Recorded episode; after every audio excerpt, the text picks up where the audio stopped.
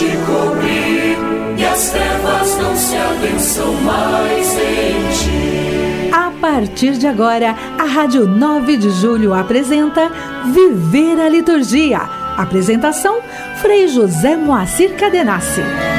Olá, ouvinte da Rádio 9 de Julho, estamos nós nesse domingo, 26 de dezembro de 2021, reunidos também fazendo memória do Senhor nesse tempo do Natal, tão intenso nas nossas vidas, na vida da igreja, e contemplando a Sagrada Família de Jesus, Maria e José, conforme o calendário assim nos apresenta na liturgia. Família, pequena igreja, assim contemplamos a dimensão da família de Nazaré, mas contemplamos também as nossas famílias com seus com suas diversas realidades, com seus diversos desafios, mas neste caminho e nesta vocação de ser a mãe que educa, que inicia, que direciona também o caminho, particularmente dos filhos e filhas para a experiência de Jesus Cristo no âmbito da igreja. Óbvio que nem todos estão vivendo desta forma, mas nós queremos assim alimentar sempre a esperança de que o bem que provém né, do valor, da qualidade de ser família, deve prevalecer neste tempo tão diverso em que também contemplamos inúmeras realidades familiares. Então, que este domingo nos ajude também a partir do Evangelho de Lucas, né? Termos no espaço da família o lugar de direcionamento para o caminho do bem, para o caminho da vida, para os que professam a fé no Filho de Deus, o caminho da formação humana a partir da experiência do Evangelho. Assim contemplamos no Evangelho de Lucas nesse domingo, quando Jesus parece que dá aquela básica escapada dos seus pais, volta para o Templo de Jerusalém no contexto em que eles com família e tantos outros judeus estavam em Jerusalém por ocasião da Páscoa. E Jesus, em vez de retornar com os pais na caravana, né, se detém no Templo de Jerusalém. Assim é a cena do Evangelho de hoje. E os pais se dão conta no caminho que Jesus não está com eles, retornam, o encontram no templo para justamente lá com ele aprenderem o quanto é necessário estar na casa do Pai, estar na relação de comunhão com o Pai. Então, assim, a missão de Jesus vai sendo explicitada no caminho proposto por Lucas, que sempre é o evangelista que nos propõe o caminhar, o caminhar de Jesus, o caminhar do povo de Deus, o caminhar de todos os seus discípulos e discípulas, para que com ele um dia façam a grande e última viagem, Jerusalém, para ali viver a intensidade do mistério pascal. Então, que este domingo nos ajude também a recordar que nós cristãos, como família de Deus, estamos caminhando nesta direção da Jerusalém celeste, mas vivendo as etapas neste tempo da vida na terra, com todas as possibilidades, com todos os desafios também, mas certos de que o Senhor nos conduz e que atentos à palavra de Deus, que é a pessoa de Jesus Cristo, teremos sempre o tom do discernimento para bem caminhar e encaminhar também os nossos dias na dimensão da vontade do Pai.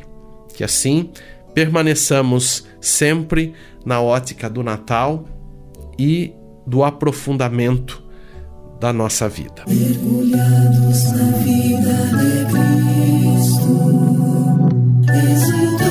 de grande alegria.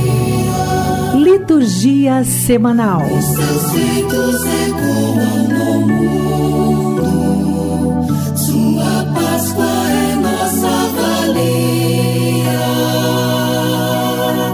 Nós continuamos vivendo o tempo do Natal e hoje, 26 domingo, dentro desta dimensão do Natal do Senhor, celebramos a Sagrada Família de Jesus, Maria e José. Amanhã, 27, segunda-feira, a festa de São João, apóstolo e evangelista. Dia 28, terça-feira, a festa dos santos inocentes mártires, aqueles meninos, né, que foram mortos, segundo o relato do evangelho, e foram mortos porque se pensava que entre aqueles meninos Jesus deveria estar, né? Então, o medo do rei Herodes de perder o seu prestígio, o seu trono e assim não querer que Jesus ocupasse o seu lugar. Então, vemos aí já a trama do mistério pascal de Jesus expresso nesta comemoração que faz parte da oitava do Natal. Dia 29, quarta-feira, o quinto dia na oitava do Natal, ou a comemoração facultativa de São Tomás Becket, bispo e mártir. Dia 30, quinta-feira, sexto dia na oitava do Natal. Dia 31, sexta-feira, sétimo dia na oitava de Natal.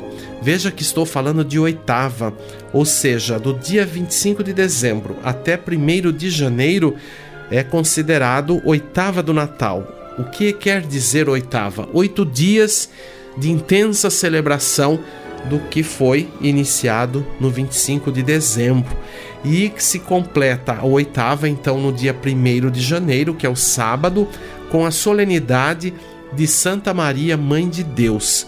Interessante que no calendário é, civil nós comemoramos a passagem do ano, do 31 de dezembro para 1 de janeiro, mas ano enquanto ano civil.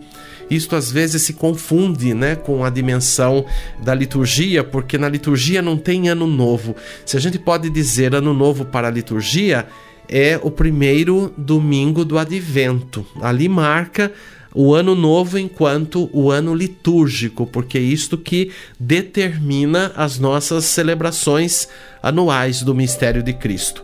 Então, dia 1 de janeiro, claro que a gente recorda dentro é, do que já está no imaginário sobre um novo ano, mas claro, né, a gente não pode pensar que o mundo tem o, o tempo do ano que a gente marca segundo o calendário. Então, para o, o, próximo ano 2022. O mundo está além dessa contagem, né? Isso é só um imaginário dentro de uma organização também sociopolítica, econômica e etc, né? Que a gente precisa rever. Semana passada eu tratei aqui naquele quadro Igreja e Liturgia justamente sobre a questão das festas, já que estamos num período, né, em que falamos bastante, celebramos bastante a dimensão festiva da vida.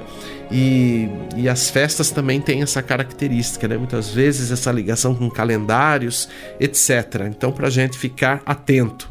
E no dia 1 de janeiro, para a gente concluir aqui, é, no entardecer haverá então a celebração das primeiras vésperas da solenidade seguinte, que será no domingo 2 de janeiro, a Epifania do Senhor também recordando, né, a Epifania na data fixa é 6 de janeiro, mas para a igreja no Brasil já há décadas, há quase quatro décadas, uh, as, algumas solenidades que tinham dias específicos foram transferidas quando esses dias não caem no domingo, foram transferidas para o domingo seguinte ou, em algum caso, para um domingo anterior.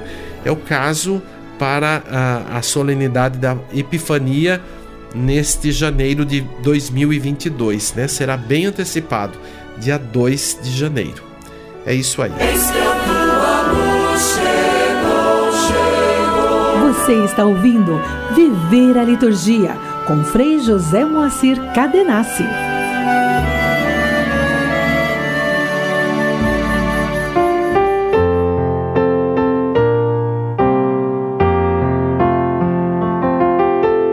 Igreja e Liturgia. Hoje é oportuno nós comentarmos sobre a dimensão do ciclo ou do tempo do Natal, né? Ciclo do Natal a gente considera desde o Advento, né? O primeiro domingo do Advento e depois completa-se o ciclo com a festa do batismo de Jesus. E o tempo do Natal, que está nesse ciclo do Natal, nós consideramos o entardecer do 24 de dezembro e depois incluindo a festa do batismo de Jesus, o domingo, que varia também conforme cada ano, tudo em função da festa da Páscoa. Então, sempre a festa da Páscoa que determina as datas móveis do calendário litúrgico. Então, o batismo de Jesus conclui o ciclo do Natal, conclui o tempo do Natal também, e a segunda-feira que sucede, então, é, é a retomada do tempo comum com a primeira semana do tempo comum. Mas este celebrar o Natal de Jesus né, nos faz recordar o mistério litúrgico. Então, no tempo do Natal, nós celebramos, além do nascimento, né, de uma forma abrangente, a manifestação de Jesus Cristo, luz do mundo, que se encarna e vem iluminar as nossas trevas. Quando pensamos nas trevas, a gente sempre faz analogia com a luz do dia, com as trevas da noite, mas estamos falando em âmbito de vida interior. É importante sempre a gente considerar a humanidade, né? no seu sentir, no, na, na, nas suas realidades múltiplas, diversas, e sempre associar este mistério que se manifesta em nós, como seres humanos, porque uma vez que Jesus se encarnou, nós não consideramos só o Jesus histórico, enquanto o seu corpo, a sua pessoa, a sua individualidade, mas a partir da concepção da profissão de fé no Jesus histórico, o Filho de Deus que se reveste da nossa vida, da nossa carne, então nós consideramos pela fé a repercussão dessa encarnação em todos os períodos da história e, claro, particularmente na corporeidade humana. Então é algo que sempre precisamos meditar, aprofundar, porque ainda tem gente que não captou isso, por incrível que pareça. Né? E a gente vê aí pelas múltiplas realidades também humanas, pelos maus tratos, por tantas, é, tantos atentados à vida humana, como que não se sabe nada sobre o mistério, porque se se soubesse sobre o mistério de Cristo na carne, olha, seria muita coisa diferente, a começar de nós cristãos, né? Não é aqui uma cobrança para ninguém, mas é uma constatação de que esse mistério realmente atinge a humanidade e a faz repensar e muito sobre o sentido da sua própria existência. Então, na solenidade do Natal, nós contemplamos este, esta presença contínua a partir do nascimento, desta visibilidade, porque a gente considera o nascimento enquanto a visibilidade de alguém, né? Então, por isso que sempre se marca o dia que nasceu, mas às vezes nem se lembra muito da vida intrauterina que é tão determinante, tão importante né, na, na, na constituição de um ser humano e a repercussão que isso também tem ao longo de sua vida. Né? Muitas vezes não se para para pensar isso, mas é importante a gente associar e também com Jesus aprofundar esta temática e esse aspecto decisivo na vida humana. O Natal ou a oitava do Natal, como eu já disse no quadro anterior, é uma extensão da solenidade do dia 25 de dezembro, mas continua, né? Depois da oitava, nós consideramos o segundo domingo depois do Natal, temos formulários próprios no Missal Romano, quando nós também tomamos consciência do sentido pleno do mistério da encarnação, né? o nascimento do Filho de Deus que vem viver a condição humana inaugura o nascimento de toda a humanidade para a vida de filhos e filhas de Deus. Esta é a vida nova que Jesus nos deu no seu Natal. Mas muitas vezes esse segundo domingo depois do Natal acaba sendo substituído pela solenidade da Epifania, no caso para o Brasil, que também muitas vezes adianta, como é o caso agora do próximo ano, né? Nós vamos celebrar no dia 2 de janeiro a Epifania, vai ser um pouco adiantado do, do dia, é, que é o 6 de janeiro, mas esse domingo então dá a esse espaço a celebração da Epifania para assim também estender a salvação de Cristo a todos os povos. Se a noite de Natal, do ponto de vista histórico, né, tem uma relação com a experiência dos judeus, Cristo que se manifesta neste povo, nesta cultura. Então, os primeiros que vão reconhecer são os pastores que pertencem ali àquela realidade de Israel. Pode ser que é, é, a visão de que a promessa foi cumprida a partir da experiência do povo de Deus, que é considerado Israel. Na Epifania, nós temos uma amplitude. Agora, o Filho de Deus é salvação para todos os povos. Interessante que os que vão acolher a Jesus, né? então a figura dos magos, é, que são pagãos, pertencem aos, aos povos pagãos, não são judeus, não professam a fé judaica, mas reconhecem a experiência do Filho de Deus na pessoa de Jesus Cristo. Então isto é marcante, então por isso que a Epifania tem um cunho de salvação universal, de proclamação da salvação para todos os povos. E aí o quanto que também a vida cristã né, tem que considerar a humanidade como a sua família e o espaço da Terra, o espaço desse cosmos como a sua casa. Então, o quanto repercute essa comemoração nos cuidados à vida, na consideração, no diálogo sobre a dimensão da diversidade da vida, dos povos, das culturas, das manifestações religiosas, né? Nós precisamos contemplar isso nesse dia. E nós que somos cristãos do século 21, recordar nesse dia de um diálogo também interreligioso, antes ainda ecumênico, né, entre cristãos que professam a mesma fé na diversidade das igrejas, mas também ampliar para o diálogo interreligioso, né, não no sentido de impor religião, seja o cristianismo ou seja outro que queira impor a sua experiência religiosa, mas a partir do diálogo perceber pontos comuns é, da vida né, e, e, do culto, porque uma verdadeira religião, digo verdadeira no sentido de promoção da vida, ela tem que considerar o bem-estar, tem que considerar a dignidade das pessoas. Né? Não, não, é, não há religião no mundo para condenação, nem o cristianismo é para condenação. Embora fizeram da experiência cristã muitas vezes, e ainda alguns fazem dessa forma, motivo de condenar, de acusar e de fazer é, ainda mais aumentar a discriminação entre as pessoas. Mas a fé em Jesus Cristo, no Filho de Deus, nos ensina um caminho diferente, um caminho de integração, de fraternidade, de unidade, mas de unidade na diversidade. Algo que nem todo mundo é tolerante para escutar isto e para falar sobre isso, porque a gente também de repente recebeu uma cultura religiosa de que a gente tem que chegar e impor o nome de Jesus e, e assim por diante. Mas a Epifania nos faz pensar diferente. Nós não temos nenhuma notícia de que os magos se tornaram cristãos. Né?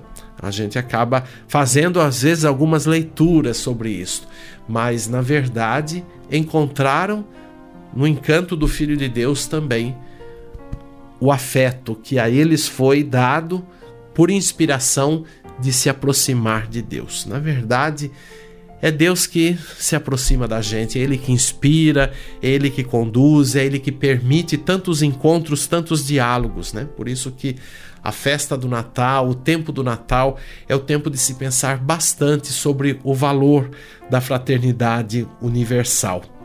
Então, observar também do ponto de vista litúrgico, né? Todas ah, as celebrações específicas de cada tempo. É, desde o advento, a gente já comentou aqui, mas para o Natal vou também falar é, similar. É, os formulários do Missal Romano são distintos para cada dia do tempo do Natal. Mesmo que tenhamos os dias da oitava, mesmo que tenhamos os dias depois da Epifania, mas para cada dia há orações específicas, há leituras específicas Então, mas que cria-se uma unidade de culto. Isso que é importante né, na, na liturgia. A gente não é, fazer das celebrações, dos tempos litúrgicos, coisas assim avulsas, elementos avulsos. Por isso que é muito difícil, né, quando as pessoas não têm uma frequência na vida litúrgica, não têm uma frequência, pelo menos assim, de, de acompanhar o movimento do ano litúrgico, porque isso é essencial. Senão não tem como entrar nesta, nesta dimensão de uma comunhão a partir dos elementos que a liturgia nos apresenta, né? que não são acessórios, que não são simplesmente pontos ilustrativos ou de entretenimento, mas há aí uma fluência né? e uma unidade, né? não é uma mera sequência, mas uma unidade né? Como na verdade a gente pode fazer aqui uma associação, uma colcha de retalhos, né? Um matelacê, um trabalho que fica tão bonito quando a gente olha, principalmente se toma uma certa distância, vê a harmonia das figuras quando assim se estabelece mas é, que quando se vai construir, é, quando se vai fazer, muitas vezes se pensa: nossa, mas vai dar certo isso? Olha, aquele retalho é diferente do outro, isso não vai ficar bem mas dentro de um conjugado acaba ficando de plena harmonia. Então é isto que nós também fazemos é, referência quando pensamos no, no, ano litúrgico. Usamos esta imagem é, de um matelacê, né, de um trabalho assim, de, de conjunção de pequenas partes, retalhos de tecidos, para construir ou para visibilizar a unidade do mistério celebrado. Né? Podemos também com esta analogia pensar nas inúmeras facetas do mistério que é sempre manifestado no âmbito do ano litúrgico, no âmbito de um tempo litúrgico. Né? Então, prestar atenção também para todos os elementos da celebração, o espaço sagrado, né, que deve ser sempre bem cuidado. E eu chamo a atenção também, falo sempre: tempo de Natal não é tempo de festões e afins nos espaços sagrados, né? Eu sei que há aí uma cultura que leva esse tipo de ornamento nas casas, as árvores de Natal, com todas aquelas figuras, né, que algumas não tem nada a ver com o tempo que a gente celebra, né, mas enfim, cada um precisa aprofundar, refletir sobre isso e perceber né, a relação do simbólico, mas o espaço sempre tem a sua distinção, né? não é salão de festa para a gente ornamentar conforme o tema do momento. Né? Então, o Natal de Jesus pede também a visibilidade das flores, a organização do espaço com esses elementos. Geralmente se conserva em algum lugar do espaço a cena da Natividade, né? o chamado presépio que também é tão variado nas formas de, de, de fazer, de, de conceber. Então a gente tem que ter um cuidado. Esses elementos são importantes, né? principalmente em, casa, na igreja também, mas não são elementos centrais do ponto de vista simbólico, né? São interpretações, são formas assim carinhosas, afetuosas de interpretar a natividade de Jesus, mas sempre no espaço litúrgico prevalece o altar, a mesa da palavra como polos assim insubstituíveis e que esses polos precisam ser preservados na sua estrutura, na sua forma. Por isso que sempre quando se constrói um espaço, quando se elabora um espaço, tem que pensar muito bem nesses elementos, porque o altar, a mesa da palavra não são para receber enfeites, adornos, é, e tantas outras coisas, inclusive um presépio montado no pé do altar, né? Isso é inconcebível, mas é o que mais se a gente percebe que se faz, né? E às vezes isso de uma forma muito exagerada, quando você entra numa igreja e vê um presépio instalado ali na, na no pé do altar, você já desconhece o altar. Muitas vezes o altar até é encapado com papel para fazer aquele efeito de gruta, é, ou ripas de madeira para mostrar um estábulo, luzinhas e tantas coisas. Gente, cuidado com isso, hein? Um espaço de igreja não é para isso. O presépio tem o seu lugar, mas não é ali. É, geralmente numa lateral, em algum espaço assim distinto que as pessoas possam se achegar, possam também contemplar e rezar. É importante, tem o seu valor mas não pode se sobrepor aquilo que é do ponto de vista não só estético, mas ritual, místico, importante no espaço, né? Então também cuidado com não colocar mil apetrechos na mesa da palavra. O que deve prevalecer é a proclamação, né? O livro da palavra ali simbolicamente colocado e também reverenciado, mas mais que isso já já se cai num exagero e já se desvia do eixo, né? Que o principal é ali o tom da proclamação e dali encaminhar para a mesa do altar na grande ação de graças. Então, olhar para esses elementos, olhar também para os cantos, que precisam ser coisas de acordo, não é qualquer canto, qualquer mensagem, qualquer auê sobre o Natal, mas é a dimensão da palavra de Deus cantada né, em âmbito ritual. Ok? Então vamos continuar vivendo o tempo do Natal com muito esmero, com muita intensidade e, claro, como mística também da nossa vida cristã. Canto litúrgico. E vamos ouvir um canto propício que é muito sugestivo para ser a abertura das celebrações deste domingo da Sagrada Família. Então, intitulado Família, Dom e Compromisso, com a letra do Dom Carlos Alberto Navarro, a música da irmã Miriam Collin e a bela interpretação aí que o grupo Coros Mutantes deu para esta música. Vamos ouvir e meditar.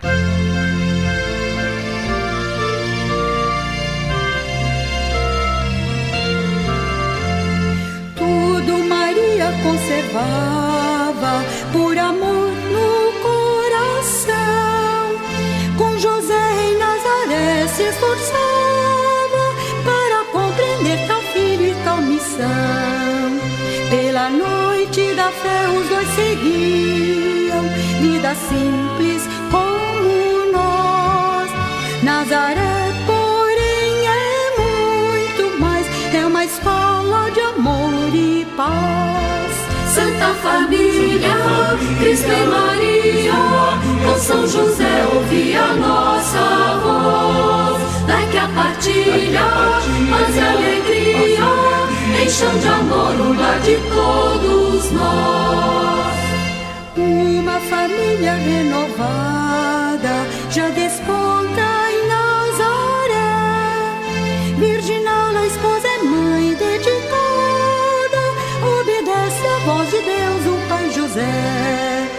Proteção a uma vida que brotava, união, amor fiel. Neste espelho os lares vão se olhar, só o amor edifica um lar. Santa Família, Cristo e Maria, com São José ouvi a nossa voz. Daqui a partilha, paz e alegria, encham de amor o lar de todos nós.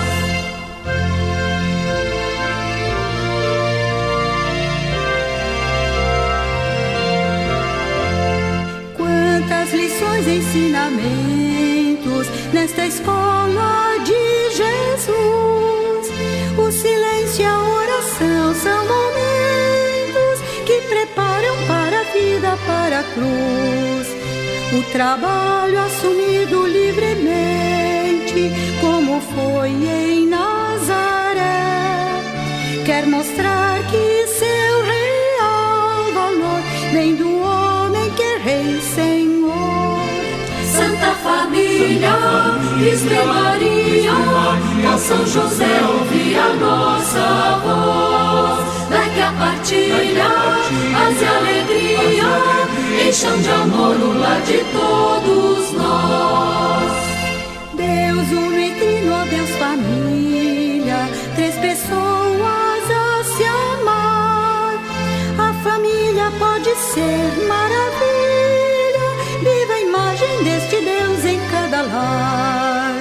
A família é um dom, é compromisso, a esperança do amanhã. E também a igreja é dom do céu, é família do próprio Deus. Santa Família, Cristo e Maria, com São José ouvi a nossa voz. Partilha, paz e alegria, encham de amor o lar de todos nós.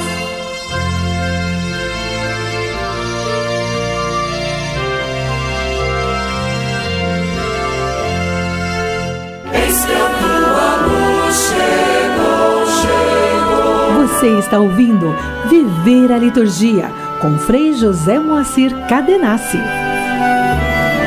Rezemos juntos. Ó Deus de bondade, que nos destes a Sagrada Família como exemplo, concedei-nos viver em nossos lares as suas virtudes, para que, unidos pelos laços do amor, possamos chegar um dia às alegrias da vossa casa.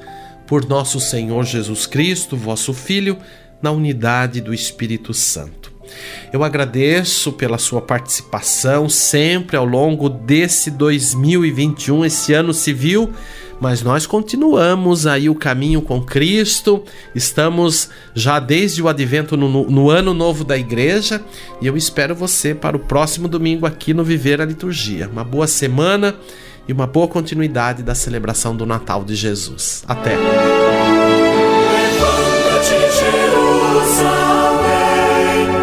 Pela Rádio 9 de Julho Católica, você acompanhou o programa Viver a Liturgia, com Frei José Moacir Cadenassi.